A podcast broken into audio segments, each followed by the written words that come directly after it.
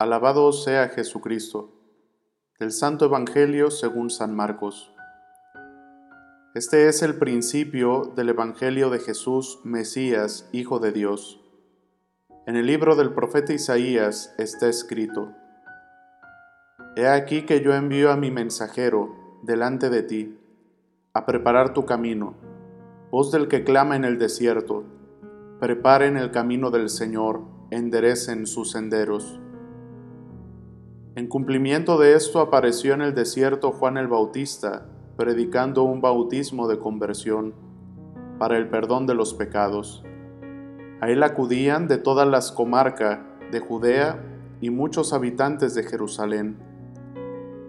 Reconocían sus pecados y él los bautizaba en el Jordán. Juan usaba un vestido de pelo de camello, ceñido con un cinturón de cuero, y se alimentaba de saltamontes y miel silvestre.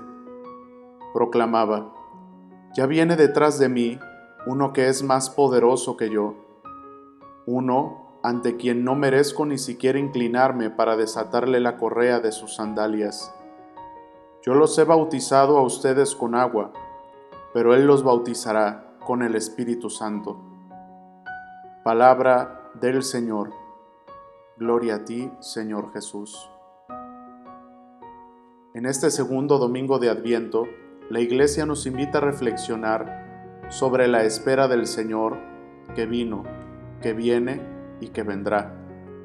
Y nos explica cómo debemos de vivir esta espera. No debe ser con una actitud pasiva, como el que espera la mesa que han reservado en un restaurante, o como el jugador de fútbol que en la banca se encuentra esperando hasta que el director técnico le dice que va a entrar a jugar. La espera del adviento es una espera activa, una espera en preparación. Por eso el Evangelio nos narra las palabras que dijo Juan el Bautista, el precursor de nuestro Señor, cuando proclamaba diciendo, Ya viene detrás de mí uno más poderoso que yo ya viene. No dejaba de anunciar, su llegada es inminente, prepárense. Pero, ¿cómo prepararse? ¿Cómo me puedo preparar para la llegada del Señor? ¿Cómo me puedo preparar para la llegada del Mesías? Preparen el camino del Señor, ya viene. Es la voz de aquel que grita en el desierto. Preparen el camino viene a salvarlos. Si bien estas palabras son las que el profeta Isaías anuncia al pueblo cuando iba a ser liberado del destierro en Babilonia para ser regresado a la tierra prometida, la invitación sigue siendo actual y es la invitación de cómo debemos de vivir esta espera activa del adviento. Viene el Señor a salvarnos, a salvarnos de nuestra Babilonia, es decir, de nuestro pecado, nuestra enfermedad, de la injusticia, de la opresión, del sinsentido de la vida, del dolor. Viene el Señor, preparen el camino que viene a salvarnos. El camino se prepara, según el profeta Isaías, elevando las mesetas, rebajando los montes y colinas, enderezando lo torcido y allanando lo escabroso.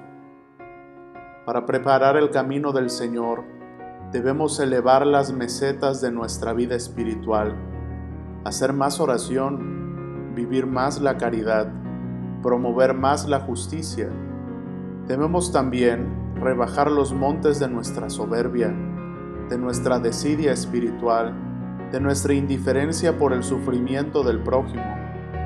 Debemos enderezar lo torcido de nuestro proceder, es decir, convertirnos de todo corazón al Señor y por último, allanando lo escabroso de nuestra fe, esperanza y caridad.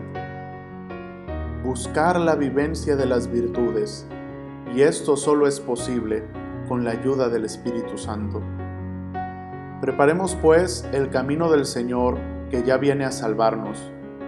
Preparemos nuestro corazón y nuestra vida para recibir al Rey que viene al Señor que se acerca. Ven, Señor Jesús. Que la bendición de Dios Todopoderoso, Padre, Hijo y Espíritu Santo, descienda sobre ustedes y permanezca para siempre. Amén. Sagrado Corazón de Jesús, en ti confío. Santa María de Guadalupe, Augusta Reina de México, salva nuestra patria y conserva nuestra fe.